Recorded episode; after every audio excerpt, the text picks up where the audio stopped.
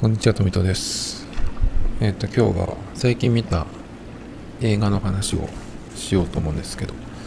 結構最近見てまして、えっ、と、僕はプライムビデオで見てるんですけど、他は一切、ネットフリックスも、えっ、と、Hulu も契約してないんですけど、プライムビデオも最近なんかちょっと、えっ、と、解約って言っていいのかな？あのね、UI、あの、画面、アプリの、なんて言ったらいいの？その、デザインというか構成がちょっと変わったんですよね。見た目はそんなに、あの、変わってないんだけど、今までは、えっ、と、見放題のプライム会員のその特典で見放題で見られるものだけを表示するっていう切り替えのスイッチみたいのが右上にあったんですけど、それがなくなっちゃったんですよね。なので、まあその見放題だけじゃなくて、新たにそのレンタルとか、あとは他のチャンネルを月額で契約すると見られますよっていうのをいっぱい出してるんですよ、今。だからね、すごく僕はその追加こ追加課金のやつは全く興味がないので、プライム会員だけの、うん、映画なりドラマだけを見たいなと思ってるので、すごくね、そのアプリが見づらくなっちゃったんですよね。だからとりあえず、まあ見たいやつ、まあ新しくその追加されたりなくなったりしますけど、見たいやつをこうバーッとこうどんどん毎日のように見ていって、でもいいかなと思ったら、プライム会員ごとやめようかなとかちょっと思ってるんですよね。プライムになってて、特に僕は、うんと、そんなに今買い物もしないしね、買い物するときって大体2000円以上は買うから、まあそうすれば、あの、送料はなしになりますしね。だから、よっぽどその1000円以下のものとかをすぐ欲しいとかっていう場合は、それが頻繁にあるんであれば、プライム会員になっていた方が送料無料になりますけど、それくらいなので、僕が、あとはだからその、プライムビデオ見る以外に、プライム会員の、うん、やってる意味っていうのはそんなにないんでね、別にやめてもいいかなと思ってるところで、だから結構今いろいろ見てるんですけど、まあそんな中で、どんなものを最近見てるかっていうものですけど、正直、えっ、と、こう、最近見たものをパッと上げていって、えーベラベラ喋っていくので、そんなにおすすめじゃないっていうものもありますけど、なんとなくまあ見たやつで、良かったものっていうか、そうだね、こう覚えてるもの、それを話していこうと思うんですけど、映画の話ってそんなにしてないはず。韓国ドラマの話とかちょっとしたけど、そういうのは置いといて、映画中心に喋っていくんですけど、まず、これが一番最近見たかな。うんと、タイムトラベル家族、1991年から愛を込めてっていうやつなんですけど、これは Amazon プライムオリジナルみたいですね。これがですね、うんと、タイトルに1991年から愛を込めてでなってるようにですね、1991年にいた、えーまあ、一家、ファミリーが急に2022年に飛んじゃうっていう、えー話なんですよ。で、なんでそうなっちゃうかっていうと、まあ、うんと、すごい科学的な感じじゃないんですけど、まあ、タイムトラベルっていうのが今のとこできてないと思うんでね。だから、どうしても科学的っていう話にじゃないんだけど、もともとね。えっ、と、どうしてそうなってしまったかっていうと、あの、このファミリーが、えっ、と、休暇でで、バカンスで海に行くんですよね。だから海に行くって言ってもなんか車で行けるようなところ、どのくらい離れてるかわかんないんだけど、スペインなのかな、これ。ちょっとそんな感じなんですけど、まあ、海に行くんですね。4人家族で行くんですよ。で、妹だけなんかちょっと友達と遊びに行くとかって言って別行動になるんですね。で、それで夫婦と、えっ、と、男の子、男の子って言っても高校生ぐらいですけど、で、海に行ってなんかボートに乗るんですよ。ボートに乗る？まあなんか海の方海にその沖の方に行って遊んでるんですけど。でちょっと雲行きが怪しくなってきたっていうことで波もなんか高くなってきた。だからとりあえずみんなボートに乗れって言って乗ってその浜のビーチの方に帰ろうとするんだけどすごいね。あの嵐になってきて。で雷が鳴るんですよね。でその雷に打たれてえ、ー、と気がつくとまあみんなねその雷に打たれるんだけどあの誰も死んでないしなんならボートの上にみんないるっていうねすごい奇跡的な状況なんですけど。で気づいたらえ、ー、とまあ海に海の上にいるんですけどそっからあの浜に戻るんですよ。町に戻るんですね。そうするとなんか違うなっていう感じで。でそうすると、えー、雷に打たれて海から町に戻るとそこはさっき言った1991年じゃなくて2022年の、えー、そこの同じ場所に飛んでたっていう話なんですよ。で、まあ知ってる人もほとんどいないっていう感じで。で、ファッションとかもちょっと変わってるし、それからまあスマートフォンをみんな持ってたりとか、あとは広告が、その、なんていうのかな、LED のディスプレイとかになってたりとか、えー、するんですね。で、さっき、その妹だけ別行動になったって言ったんですけど、実はその、えっ、ー、と、雷に打たれた次の日ね、次の日っていうのは1991年の次の日。になんか死んじゃったっていうことでそういうことになっちゃうんですね。で知ってる人がほとんどいないんですけど自分が自分の家があったところに行くともうもちろんねその30年も経ってるんで違う人が住んでるんですよ。で1991年にえっ、ー、と自分が雇ってた人かながすごくそのまあ30年経ってるんで、まあ、おじさんになってるんですけどで家族もいてっていう感じなんだけどその人だけはその一家のことが分かるんですよね。でその人からその実は妹が死んじゃったんだよっていう話を聞いてでどうにかね助ける方法はないかみたいなことをこう探る。でなんか変な占い師みたいなのが出てきて。でその人たちにえっ、ー、とまた30年前に戻ってそれをこう防げないかみたいなことをやるんですけどね。でだからまあミニバックトゥザフューチャーみたいな感じ。なんですよね。まあそんなような話でまあどうってことないんだけど。で僕がこの映画見て一番その思ったことっていうのはバックトゥザフューチャーは見たことあるんだけどワンツースリー見たことあるんだけどあれはすごくそのあれは確か1985年とかじゃないかな。85年から1955年に確か行っちゃうんですよね。行こうとしなきでなんかの、えー、間違いでというかどういう話だっけか。な、まあ、55年に飛んじゃうんですよね。55年に飛んででえっ、とそこからまた85年に帰ってくるんですよね。で、85年に帰ってくるんだけど、その後、2015年に、えー、タイムスリップするんですね。で、2015年から、えっ、ー、と、85年に帰ってくるんだっけ ?2 で。そしたら、85年で、えっ、ー、と、あ、違うか、2015年に行って、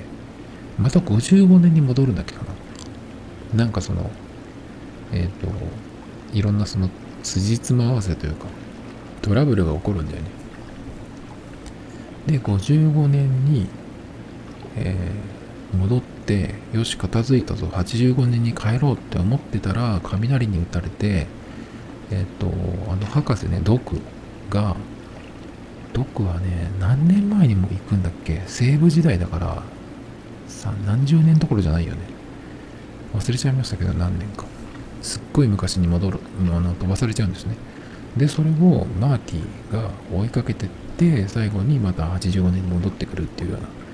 感じなんだけどあのバック・トゥ・ザ・フューチャーのそのいろんな時代に行ったり来たりするやつはすごくその、うん、時代が違うっていうかそういうのがこうパッと見てわかる？っていう感じだったんだけどこの映画はその、えー、1991年から2022年まあ約30年飛んでるんだけどあんまりその、うん、タイムトラベルしたっていう感じが僕はあんましなかったんですよね。なんでかなと思って。ちょっとわかんないんだけどあの音楽の話とかも出てきたかもしれないけどそんなにそのバックトゥザフューチャーみたいに時代のこう違い比較みたいなシーンがあんまり出てこなかったような気がするし映画だからいろいろ映ってるはずなんだけどなんかねタイムトラベル感が同じ30年バックトゥザフューチャーと同じ30年なんだけどなんでだろうな1985年と1991年でまあちょっと違うけどなんでだろうね。1985年から2015年？2015年っていうのがまあその映画の中では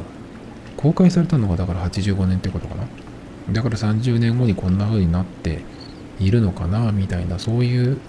空想で作られた2015年だったんだけど1991年っていう今の2023年？まあこの映画は2022年ですけど。今から30年前からその30年後の今に飛んできた時にその今の人たちが見てるからこれがもし2022年から30年後とかっていう感じでそのバック・トゥ・ザ・フューチャーみたいにその今ないものっていう未来を描いてたら未来感が出たんだと思うんだけど1991年から2020年っていうこのまあ今ですよね。に飛んできた時になんかそんなにまず1991年っていうのがそんなに昔な感じが僕はしなかったですね。なんだろうね。そのまあ90年代ファッションとかって言ったりするけど90年代ファッションって言ってもそんなに特徴あるっていうほどあるような気がしないんだよね。あのロックのやつで言うとグランジとかはなんとなく90年代ファッションとかってあるけどあとはヒップホップの感じが出てきたのとか多分90年とかいやでもそんなことないか。80年代かな。世界的に日本人とかもそういう格好するようになったのは1990年代とかかもしれないけど。だから昔のその何年何十年代のファッションって言っても50年代とか70年代とかその頃の方がなんかその時代のファッションの、特徴みたいなのがはっきりしてる気がするんだけど90年代ってそうでもないんじゃない？そんなに分かりやすいはっきりしたものがないんじゃないっていう気がするんだよね。だから一番の違いはそのまあみんながスマートフォンを持ってそこら辺で写真撮ったりなんだりしてるっていうこと。だけどそれくらいでそれがそんなにすごく未来の感じっていうのもないしだからね1991年からこの30年経った今いろんなことが変わってるはずなんだけど90年代の人が2022年に来てもそんなに驚かないんじゃないっていうかすぐ慣れるんじゃないっていう。スマートフォンの使い方とか分かってなさそうだったんだけど。それぐらい？あとはだからまあネットが使えるっていうことでいろいろ違うって感じだけど。その辺はなんか映画であんまり描け描きづらい？描けてない？のかな？なんかすごくね僕はその30年飛んだはずなんだけど。そんなに変わってないっていうかまあ今に来ちゃってるからね。だからかもしれないけどそんなにタイムトラベル感が僕はなかったですね。あとそのさっきファッションの話って言ったけどファッションって特に今の2022年代えっ、とまあ10年前とかもそうかもしれないけどなんだったらそのいろんな時代とかいろんなジャンルのファッションがミックスされていてでみんながみんな同じ格好をするっていうような時代でもとっくにないので好きな格好を好きなようにしてる。だから90年代っぽいファッションの人もいればそうじゃない。また違うね。人もいるし何だったらさそのゴスロリロリータの格好を夏でもしてる人とかもこの間も見ましたけどそういうのもあったりするんで。だから昔まあそれこそ30年前とかだったら何かがバッて流行ったらそれをこうまあみんなってみんなじゃないけどかなり大勢の人がこうこぞってやるっていうのがその30年前とか20年前くらいまでが最後だったと思うけど今の場合ってそういう感じじゃないから何だったら90年代っぽいファッションしてても別に古いっていう感じでもないしね。まあなんかそういうテイストのファッションの趣味の人なんだなっていう感じでさ。だからねその時代が飛んでる感じがあんまりしなかったんでタイムトラベルって言ってもなんかそんなにって感じでしたね。次ジャンパーっていう映画なんですけどジャンパーはブルゾンとかの上着の話じゃなくてジャンプする人っていう意味ですね。これはえっ、ー、と映画館によく行ってた時どれくらい前だろう？10年くらい前。そんな昔まで行かないか。なんかでもその頃に何かの映画を見てた時に予告編で見た気がするんですね。それでちょっと覚えてたんですけど。でそれがプライムにあったんで見てみたんですよね。でどういう話かっていうとジャンパーっていうのは、うんと、あるその主人公の人がえっ、ー、とあれは高校生とか中学生ぐらいのやつかなの時の話から始まるんですけどなんか氷の上を歩いててそれがバリッと割れて落ちちゃうんですよ。水の中に、まあ、普通だったら死んじゃうけどそれで。多分。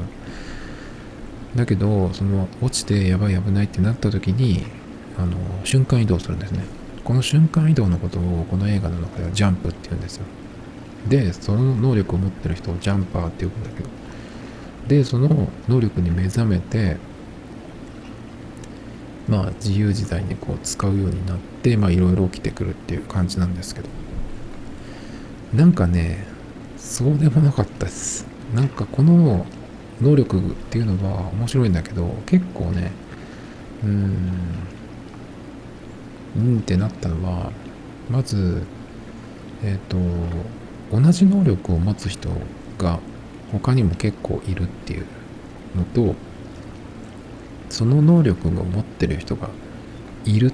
ていうのを知っている組織みたいなのがいる。組織っていうかまあ FBI とかそういうそういうレベルだけど。でそいつらをそいつらとかそのジャンパーをこうジャンパー狩りみたいなのを昔からしてるみたいな話でそいつらからこう逃げるみたいなやつなんですけどあとね結構やっぱり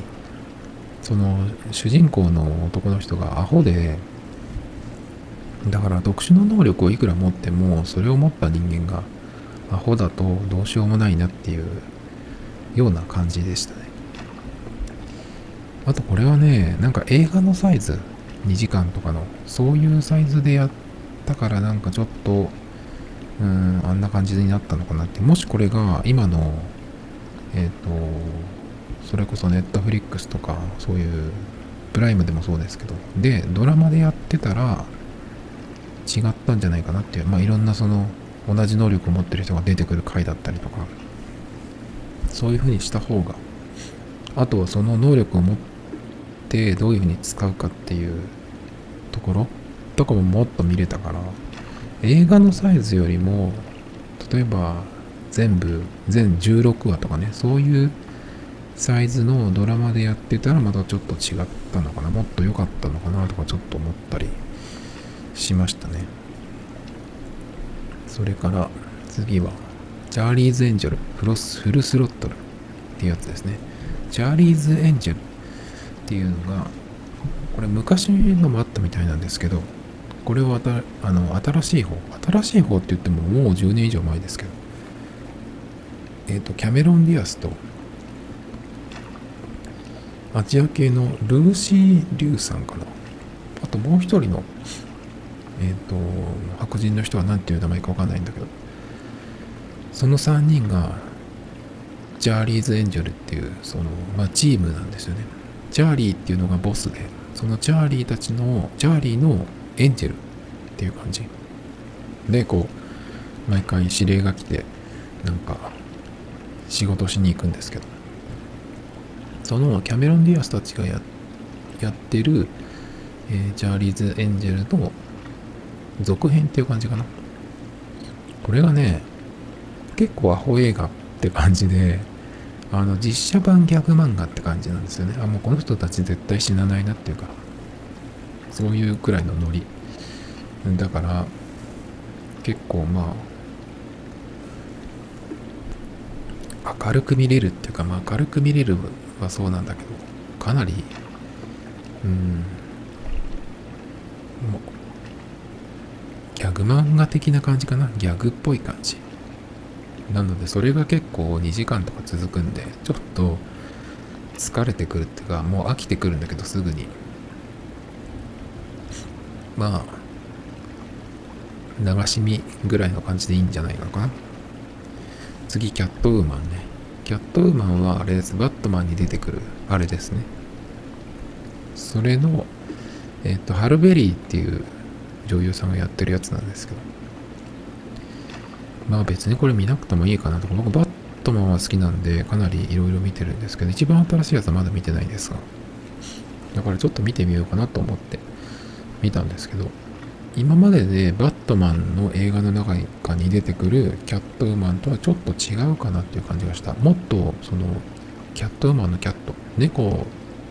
と絡みがあるっていう、そういう背景がすごく描かれてて、バットマンに出てくるキャットウーマンってあんなに猫みたいな動きしたっけかなってちょっと思うんですけど、そこら辺がね、ちょっとね、えー、違いましたね。なんでキャットウーマンが誕生したのかって、それは、その、なんていうのかな、この映画オリジナルの、そのキャットウーマンになった成り立ちなのか、そういうふうに原作があるのかちょっとわかんないですけどね。まあだからどういうふうにキャットウーマンになって、で、もともと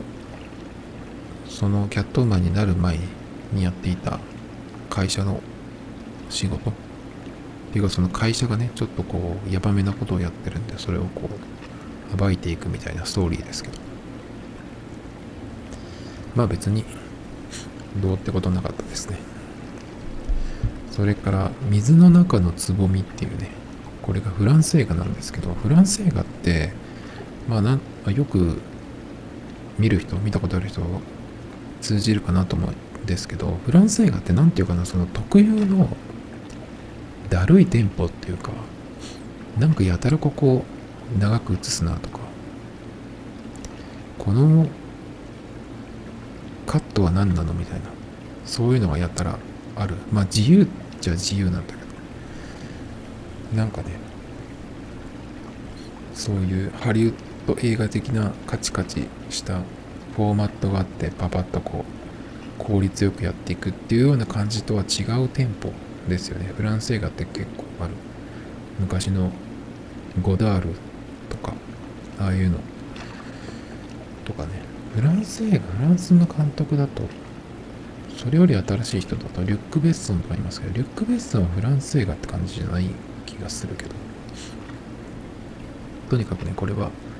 フランス映画特有のなんかそういう雰囲気がある映画でしたね。なんかその生活感がすごい出てるとかさ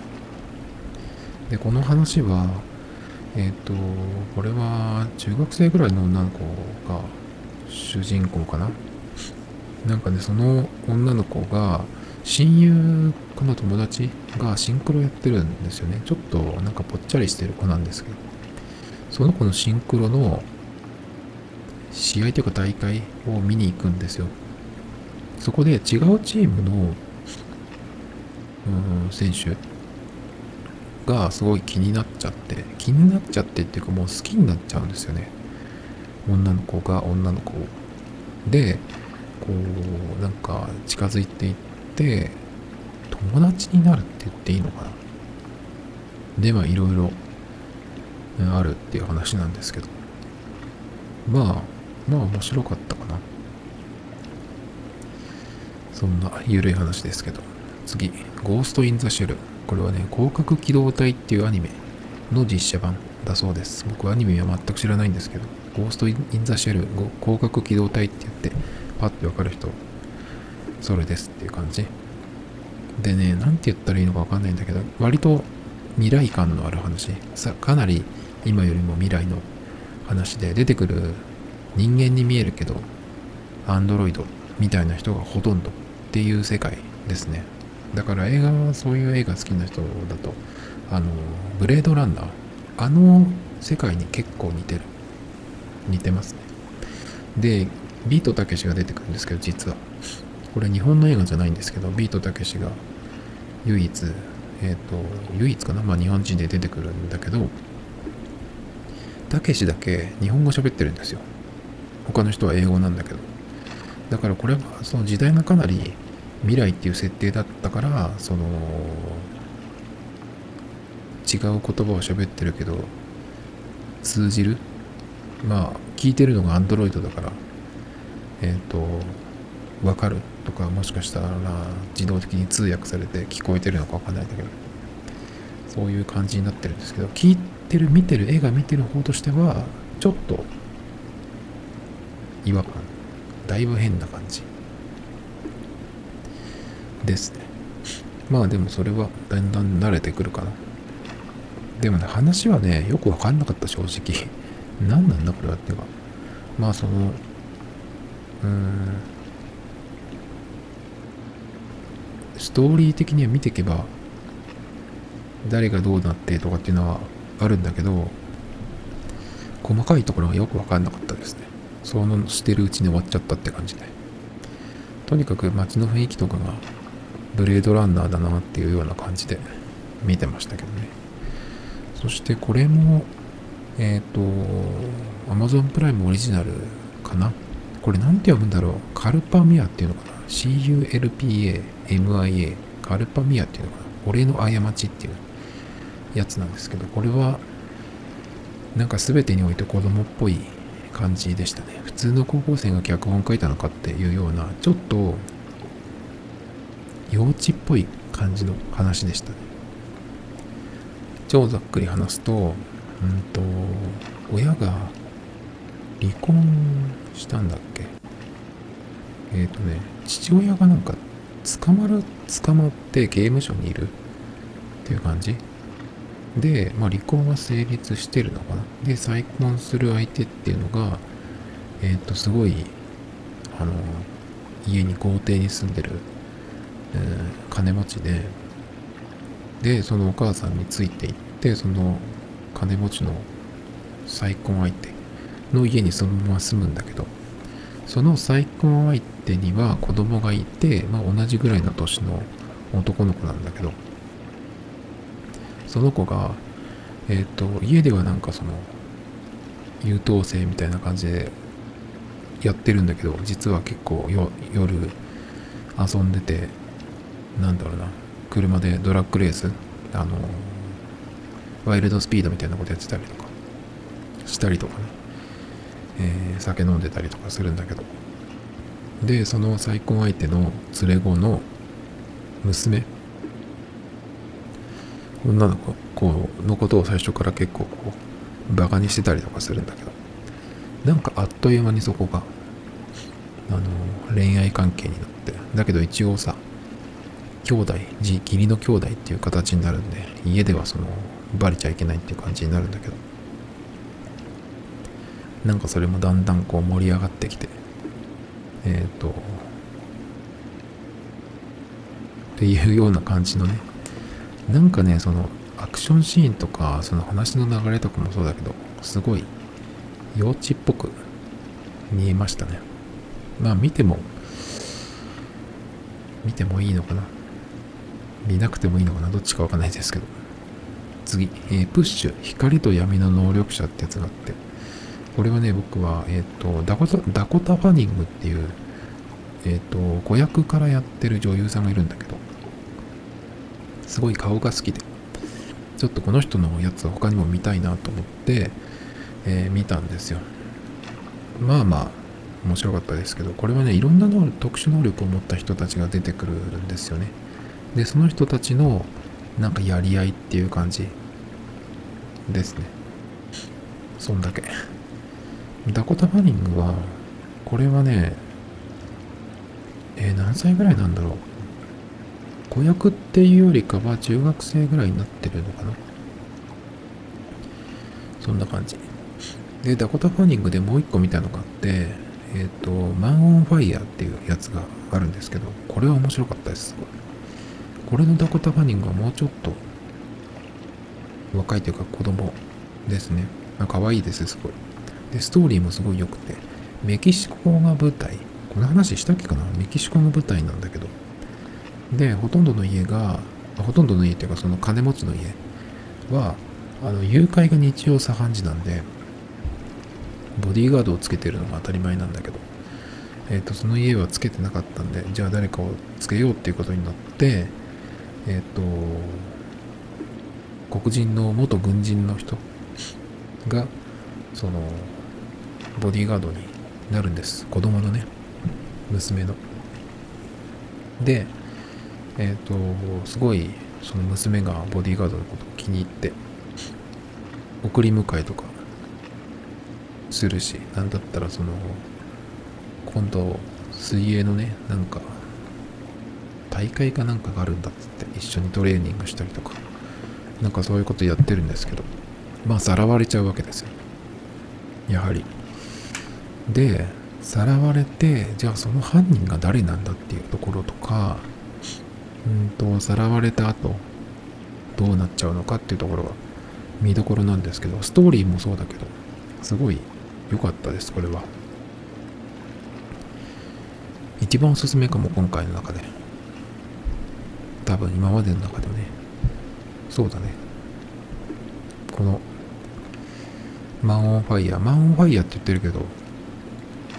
うんと映画のその配信サイトによってはちょっとタイトルが違うかもしれない。2つぐらい僕見ました。Amazon, Amazon プライムではマン・オン・ファイヤーでしたね。ダコタ・ファニングとデンゼル・ワシントンで検索すれば出てくるかなと思いますけど。次、これ韓国の映画ですけど、背徳の王宮ってやつがあって、韓国の時代物、時代劇物で、えっ、と、暴君ですね、王様が。とにかく、その、いろんな女とやりたいっていうだけど、すごいバカな、バカ王様なんですよね。だからずっとなんかそういう、うん、エロって感じは全然しない。下品。とにかく。よくこの映画やったなっていうぐらい。それ以外に特に、その、筋というか芯というか、それは、ないですね。やっぱりその、韓国の時代劇とか、この時代物の映画って、なんていうのかな、その王様を中心で、役人たちの派閥みたいなのがあったりするんですけど、そこのやり合いみたいなのがね、大体どのドラマとかでも出てきますけど、これもそういうのがあったりしますけどね。とにかく下品ですね。見なくていいですが。そして、えっ、と、これも、プライムビデオのやつかな。えっ、と、映画館でも公開したと思うんですけど、エアっていうね、エアっていう、えータイトルなんですけど、ナイキの、あのースニーカーのエアジョーダン、それがどうやって誕生したのかって、マイケル・ジョーダンとナイキがどういうふうに契約してエアジョーダンができたかっていう話ですね。でね、最初僕これはあんまりよく知らなかったんだけど、えー当時ナイキのバスケットシューズのシェアっていうのはすごく低くて全然人気がなかった。そうなんですね。1番が、1番がコンバースかな。2番手がアディダス。みたいな感じで、コンバースはまあわかるけどちょっと、アディダスのバッシュ、バスケットシューズがあるっていうのは聞いたことなかったんで、それはちょっと初耳でしたけどね。だけど結構このマイケル・ジョーダンが最初にそのエアジョーダンを作った時の話というかそういうのっていうのは結構出てきたりするんで話だけね。だからざっくりは知ってたんだけどそのざっくり知ってるっていうのが大体その薄くなぞられたような感じの内容だったんでみんな知ってたから大体。だから何て言うのかな。僕としてはそんなになんだろうマイケル・ジョーダンとかエア・ジョーダンに詳しいとかものすごく興味があるってほどでもないですけどそれでも知ってたのをそのまんまこうなぞってきたようなね薄い内容だったんでちょっとそんなもんかっていう感じ。もっとその出来上がるまでのいろんなプロセスなりなんなりがあるのかなとかちょっと思ったんですけど。まずねこれマイケル・ジョーダンの役っていうのが出てくるんですけどえっ、ー、と高卒の時のかな。えっ、ー、とこれからプロになるっていうようなタイミングなんですけど。一応姿は出てくるけど顔が映ったりとか何かセリフを言ったりとかっていうのはないんですね。それはやっぱりマイケル・ジョーダンのイメージっていうのがあるからその役者がやることでなかなかそれは難しいんじゃないかなっていうことでねそういう撮り方にしたんだと思うんですけど。だからジョーダンがどんな感じでこの最初のエアジョーダン1を作作る時にねえっ、ー、とどんな感じだったのかっていうのは全然出てこない。ですそれよりこのマイケル・ジョーダンとナイキが契約するにあたって最初はジョーダンはナイキだけはいいやって言ってたらしいんですね。アディダスがいいって言ってたのかな。でそれをこうどうにかしてナイキと契約結ぶんですけど。そこでねえあのジョーダン本人よりもジョーダンのお母さんの影響がものすごく大きい。だからお母さんを口説いてえっ、ー、とマイケルと契約したっていう感じの流れなんですけど。まあそこの話が長かったかな。まあメインっていうかジョーダンよりもね。そういう感じでした。それからねワイルドスピード。ファーストフューリオスっていうのが現代ですね。日本の、え、タイトルはワイルドスピードですけど今10作ぐらいやってるのかな？今年また公開されたんだっけ？で残すとこあと1作で終わりっていうらしいんだけど。でこれのワイルドスピードのえっ、ー、と割と最近の方は僕は見てるんですけど最初の方のやつって見てなかったなと思って。なんかあんまりね見る気見たいと思わなかったんです。だけどちょっと見てみようかなと思って1から見て12と12その後3っていうタイトルじゃないんだけど東京ドリフトってやつがあってちょっと番外編っぽい感じになるのかな。時系列もね実はワンツーの後に東京だけどちょっと違うんだよね。でその後4だから one, two, 東京4まで見たのかな今回。見てなかったやつ。でねそうしたらかなり面白かったんですよ。1とか2この辺が僕は結構いいなと思って。 one, two なんかはね結構サントラも良くてサントラって言ってもその今いろんなそのヒップホップのえっ、ー、と何て言ったらいいの？コンピレーションみたいな感じですけど。実はね今その最初の頃って主役が違うんですよね。今はビン・ディーゼルっていう人がメインでそのビジュアルとかも出てますけど最初は違ったんですよね。ビン・ディーゼルも最初から出てくるんだけどもう一人メインの人が違う人なんですね。白人の警官の役の人ね。警官って言ってもポンコツなんですぐ問題起こしちゃうんだけど。でもその人は今亡くなっちゃったんですよ実は。交通事故かなんかで何年前だかわかんないけど。だから今のワイルドスピードには出てないんですよね。っていうのがあってだけどまだ映画は続いてて。ヒットしてるっていうねやつなんですけどだからそのビン・ディーゼルが今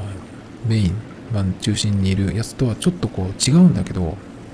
でもちゃんと見ていくと続いててね、まあ、こういう感じでずっと続いてたんだだからもうこれが20年くらい前だからかなり続いてるシリーズですね。 one, two も結構僕面白かったですね。すごい良かった。で、東京が舞台の東京ドリフトっていうのもあるんだけど、これは正直期待してなかったんですけど、結構良かったですね。これは、えっ、ー、と、ビン・ディーゼルは最後にちらっと出てくる。で、その、もう一人の亡くなっちゃったっていう主役の人は、ここには出てきてないと思う。ですね。東洋人のハンっていう役の役名の人がいるんですけどその藩がえっ、ー、と東京にいて、まあ、あるアメリカから来た日本に来た来たっていうかまあ飛ばされてきたね。高校生にこうドリフトを教えるっていうドリフトというかまあそうだね。教えるっていうような感じなんだけど。そういうやつでね。で結構日本のえっと、今かなり有名になってる俳優の人が出てて、北川景子とか、妻夫木聡とか、今の日本人だったらパッと見たら、あって思うような人が出てきますね。妻夫木聡ってあんまりいつ見てもそんなに変わらない感じがしますけど、北川景子はすごい若いっていう感じ。ちょっとなんかほっぺたのあたりがぷっくりしてる感じと、ちょっと違う感じ。ギャルっぽい役でしたね。だからこれホリプロとやったのかな？とかちょっと思ったりしますけど北川景子ってホリプロじゃないっけか。違うかな。まあ最新の YSP とはまた違った面白さがありますけどこの東京ドリフトだけはちょっとやっぱり違うシリーズっ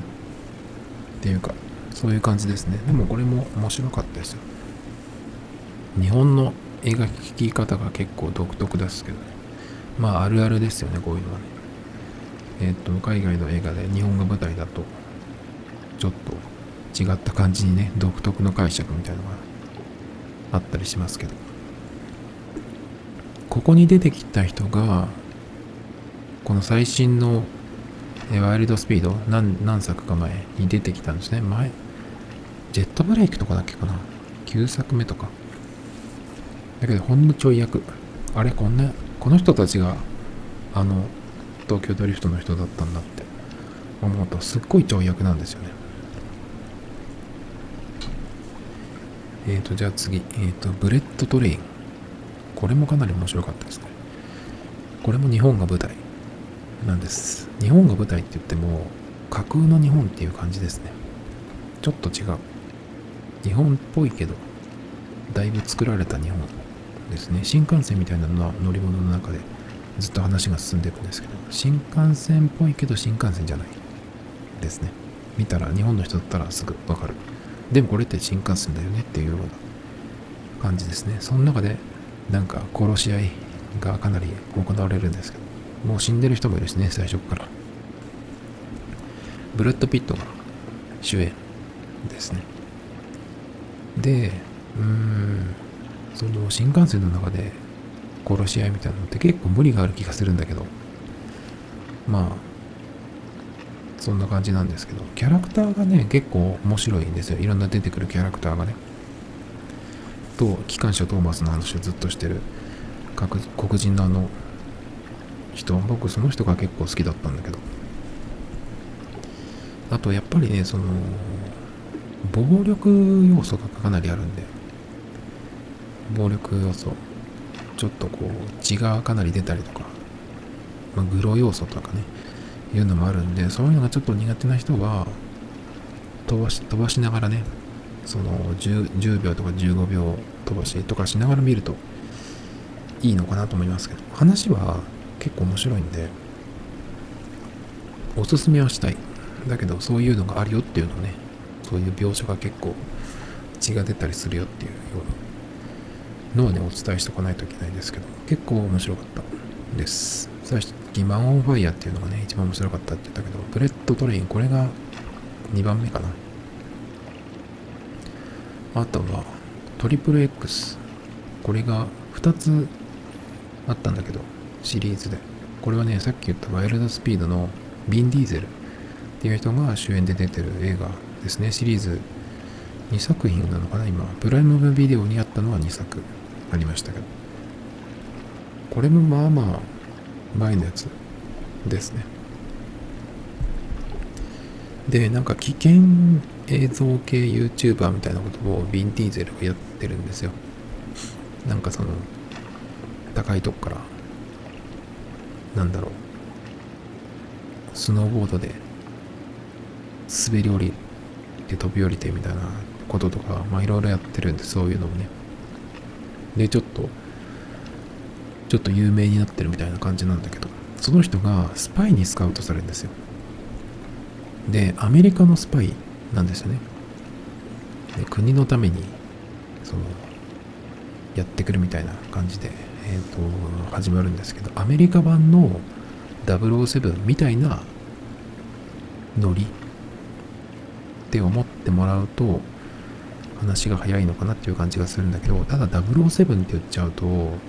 ジェームズ・ボンドはあの英国紳士だしね。スーツ着ているし。だからあの感じをちょっと最初にこううんイメージされちゃうと全然違うんだけどちょっとそのスパイ活動みたいなのは、え国に雇われてスパイ活動してるっていう意味で言うと007っぽいとこもあるんだけどアメリカ版007みたいな。だけどもボンドは英国紳士だけどこっちはねギャングみたいな見た目だしね全然違うんだけど。なんかそのいつも毛皮のコートみたいなの着てるし。でもこれはこれで結構面白かったかな。シリーズ2作品あるんで両方見た方がいいと思う。あのっていうのは話がつながってつながってるというかその登場人物がつながっていてえっと結構重要な人物がつながって出てくるんでね。でね、2作品目はサッカーのネイマールが出てくるんですよ。なぜか。一番最初から出てくる。最後にも出てきたっけかな。なぜネイマールがって感じなんだけど。結構ね、これの、この映画もそうだけど、中国資本が入ってるのがあったりするんで、そういうのってちょっとなんか独特なものがね、入ってたりしますけど、ネイマールが出てきたと思って。なんかね、別に全然変じゃなくて、演技、演技するってほどの演技じゃないけど、でも、まあちゃんとやってて、良かったですね、すごく。面白かったなと思いますけど。っていう感じで何本紹介したか分かりませんけど。今ま、えっ、ー、と、最近結構映画を見てるんで、それのね、えー、話を雑にしてきましたけど、今見てるのが、マリアンヌっていう映画ですね。これまたブラッド・ピットの映画なんですけど。えっ、ー、と、なんかこれもスパイみたいな感じなんですけど、なんて言ったらいいのかな。結構昔の戦争時代の話みたいな感じ。第二次大戦とかその辺の設定なのかな？まだね、全然、全然見てないんですけど、まだ20分ぐらいしか見てないんで、僕結構途中でやめてとかっていうようなね、一気に見ないスタイルなんですよね。その集中力がないんで。だからそういう感じなんですけど、これもなんとなく面白そうだなと思ってます。というわけで今日は最近見た映画の話を雑にしました。Tomito Times Podcast This program was broadcasted from Spotify.